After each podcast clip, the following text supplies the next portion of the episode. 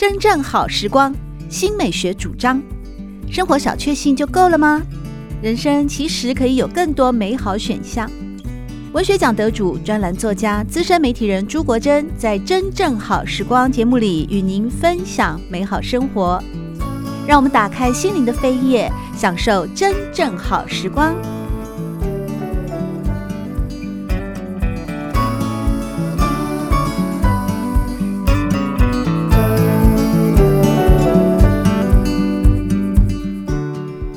朋友们好，欢迎来到真正好时光，我是朱国珍。在今天节目里要和大家分享的这本书，书名是《慢行高雄》，是由建国中学的名师，也是名诗人的林信杰带领他的学生们一块儿去到高雄踏查以及记录的一本精美的旅游图文集。这本《慢行高雄》啊，里面也还有好多的作者，它有很多的特色哎。那信杰老师要从哪一个部分开始跟大家说起？这是《慢行高雄》，其实它是呃第一版是在二零一五年的夏天出版的。那这个起源呢，是因为我二零一四年有一些不愉快的伤心事发生，在高雄发生。呃，在台北有亲爱的人离开这个人世，哦、然后有一些职场上的风波或困扰。那么呃，在我受到挫折的时候，我就很想要回家乡走一走。所以二零一四年的秋天开始，我就在想，我是不是要找几个很亲近的学生一起来写我的故乡高雄？嗯，所以呢，呃，我跟出版社提案，那出版社也就很愉快的答应了，就是说，那么我们就二零一五的寒假去执行这个计划，慢慢的写。那么就在二零一五的夏天出了第一版。那么，呃。原来的《慢行高雄》这本书呢，只有十四条路线，但是二零二零版的《慢行高雄》增加到十五条路线。那这十四条或十五条路线，我们都定位成是一种美好生活的路线。嗯，四个跟我一起合作的作者都是我在建中社团里面遇到的学生。那这一群学生，他们当年都还是。大学的阶段，嗯，不过呢，新鲜人之类的，对对，不过目前他们都已经有各自的发展了。譬如说黄丽媛，她是呃，目前在美国念人类学博士班，好快哦，这五年的变化。这么快啊！他已经去念博士了。对，那有遵义在加拿大念人类学硕士。你怎么教出来的都是社会科学的孩子啊？他们四个都是。那这两位念人类学的，就可以看到书里面他们的笔触。对，他们不管写左营、写凤山，嗯，都几乎是用一个小小的青年人类学家的观点 来看左营，来看凤山。嗯，对。那另外陈仲佑现在在做呃从事编辑工作，他也大学毕业了。那翁。正义呢，只八岁就拿到林荣三文学奖散文奖的，好优秀哦！对，果然是名师出高徒啊。而这本书里面，其实是信杰老师带着他的学生们啊，那其实是慢慢累积到现在，然后淬变出一个这么完整又丰富的慢行高雄啊。哎，我发现到说，在这里面呢，这十五条路线，你在规划的时候有没有它的一个？地缘啊，或者是说美食啊，尤其呃，高雄又是一个很特殊的依山面海的城市。是，那你的山海的分配有没有一个特殊的逻辑，或者是有什么设计？呃，对，当初我们在规划这一些慢行高雄的路线的时候呢，最主要的考量就是交通方便。嗯，那高雄捷运已经开通很久了，所以呢，我们就觉得应该要呃，好好的善用捷运路线，搭配 U-Bike。这样子，呃，从外县市来的观光客可以不用自己骑摩托车，也不用自己开车，就可以享受这这一趟的慢行之旅。嗯。所以呢，我们在讨论这个路线规划的时候，我就好像一个古代的帝王一样，我就在封分封疆土。嗯，对，那我就沿着捷运的东西跟南北两条路线。去切分区块，嗯嗯，对，那我我就平均的分配，每个人就画一块。那当然还有海上路线，嗯，海上路线就是我这个帝王属呃专有的。专属的，对，所以游艇路线就我自己来写，公路之类的哦。哦，那那个时候你们是呃分批进行呢，还是说大家一块一块就下了一个一个团队一个战队就到了高雄，然后今天开始你走你的，我走我的，大家到了呃一天或两天以后再一起把它会诊。其实我们都是集体行动，一块走的，对，一起吃喝，一起住宿在青年旅馆里面，是对，所以我们的啊路线安排几乎就是每天早上七八点就出去吃早餐。那一直吃到宵夜才回到青年旅馆，有可能再来一遍吗？慢行加意之类的，嗯，有可能。可是成员结构可能会改变哦，因为那一阵子可以一起玩，然后他们刚好也有寒假假期，嗯，呃，可是现在呃也都各有自己的工作跟研究的功呃对功课要做。对啊，所以有时候觉得人生好像真的就像沧海一粟哦。那慢行高雄当中呢？我觉得哦，这本书处处充满着一种诗化的语言。例如说呢，呃，在形容那个高雄美术馆的时候啊，形容美术馆的单车行。那这篇是陈宗佑写的嘛？啊，他的破题就说是生活的百无聊赖，使得心中的空房间持续产生烦闷的回声，使得你不得不为那些空荡荡的房室增添一些什么。我想。在净白的墙面摆上绘画与雕塑，在以明亮的阳光与清洁的风拂去封闭，或许是抵抗无聊的日子最好的方法。哎，在哪里是旅游书啊？这 简直是诗集了吗？他写这段文字的时候，应该是正在恋爱。原来因为工作的关系，必须远离他喜欢的对象。哦，所以他要借着就是一个人远离了那个爱慕的人啊，对对，就觉得日子分外的无聊，空荡荡的。是他也在那边吃着舒芙蕾蛋糕的时候，就觉得甜蜜蜜的，又想起了他喜欢那个人。那陈宗佑他也很特别，他是十六岁就拿到教育部文艺奖的新诗奖。天哪，这这么难怪这个这个笔触是这么的早会，然后又这么的这么的典雅，就刚刚好把一个高雄美术馆迎风黄昏的湿地河岸的地景啊，描写的如此贴切。因为我是完全没有去过高雄，我呃我有去过高雄，但我对高雄非常的陌生，我都是出差当天来回，我完全没有在那边。有停留超过四十八小时，我真的建议，就是《慢行高雄》这一本书最好用的地方，就是我们规划至少可以停留半个月以上，然后每一天就找一条路线来走，嗯，每一条路线的时间安排大概就是八个小时到十个小时之内可以走完。从美术馆逛逛完之后，就去旁边的咖啡那喝个咖啡啊，嗯，小坐一下。那其实我们用的是一种最轻松。最不花力气的方式，好好的深度的旅行，认识高雄这个海港城市。嗯、慢行高雄呢，我个人觉得它比较像是一本呢文字如诗一般美的摄影集。啊，是。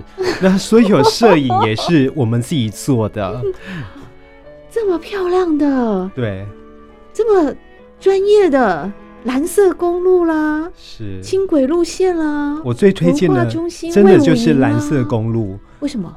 我觉得这个很特别，很特别。高雄这个名字啊，嗯，从一九二零开始使用，从凤翼到打狗，再到高雄，这些名字的变化，其实它有一些政治的历史的含义在背后。嗯、那么，我就觉得我自己很喜欢的，就是呃，第一条路线，嗯，是海上的路线。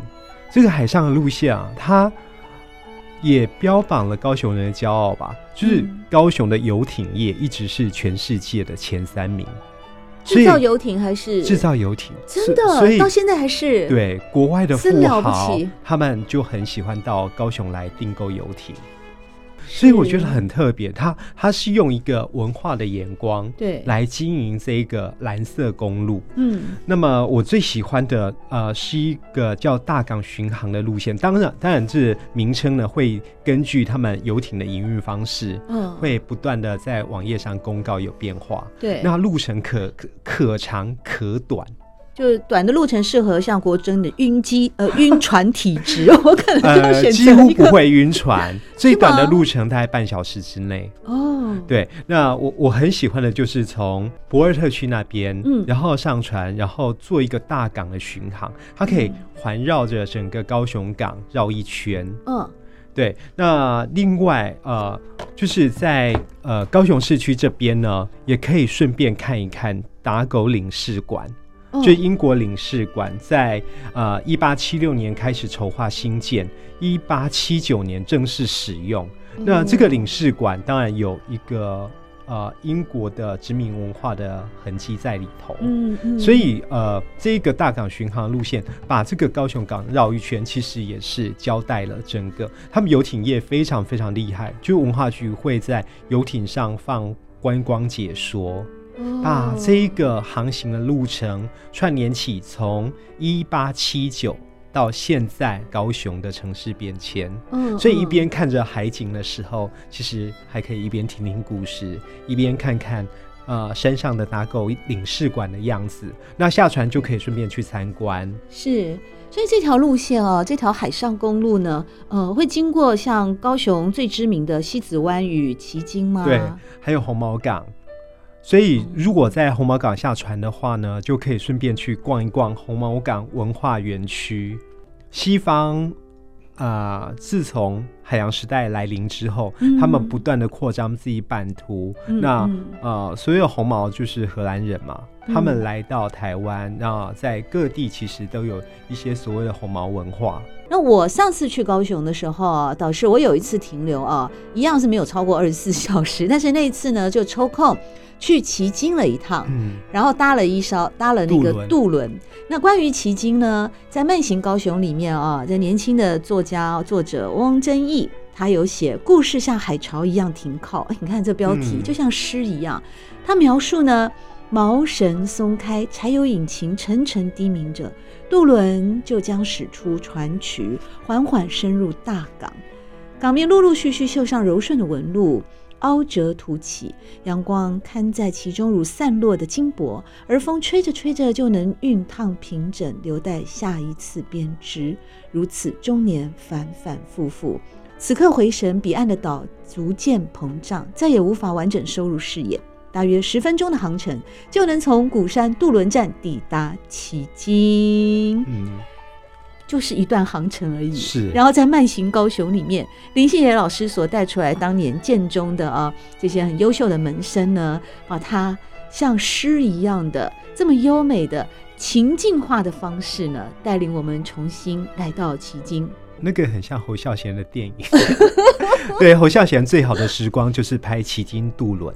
哦，那他是拍成像国珍的欧巴桑版本，还是像翁真义的？哦，舒淇版，哇，又出现一种第三种的。一九六六年的高雄奇经的样子。哦，真的。对，所以渡轮的风情，我觉得就是很庶民的。对。然后我们就是骑着摩托车就可以上渡轮，对，刷悠游卡一卡通都可以。嗯、哦，对。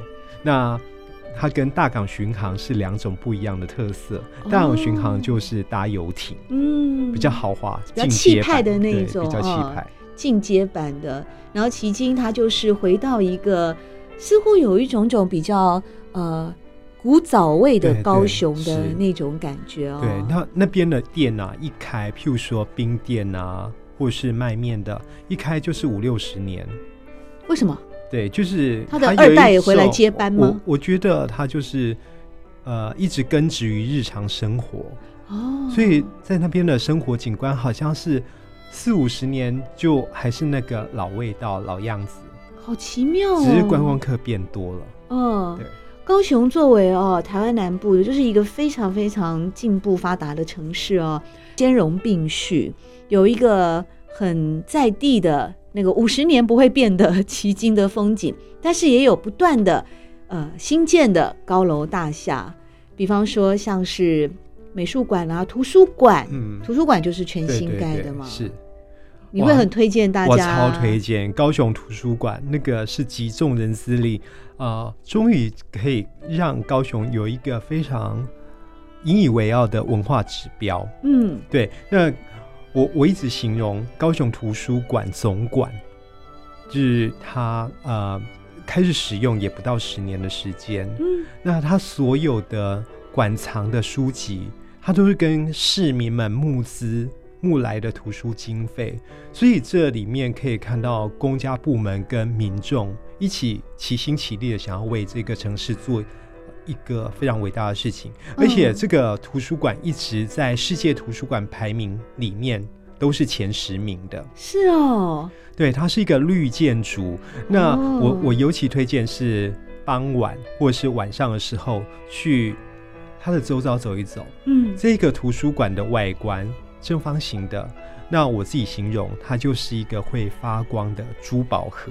那在今天的节目里面，我们邀请到的是名诗人，也是名散文家，同时也是建国中学的名师林信杰老师，来和我们分享的是《慢行高雄》。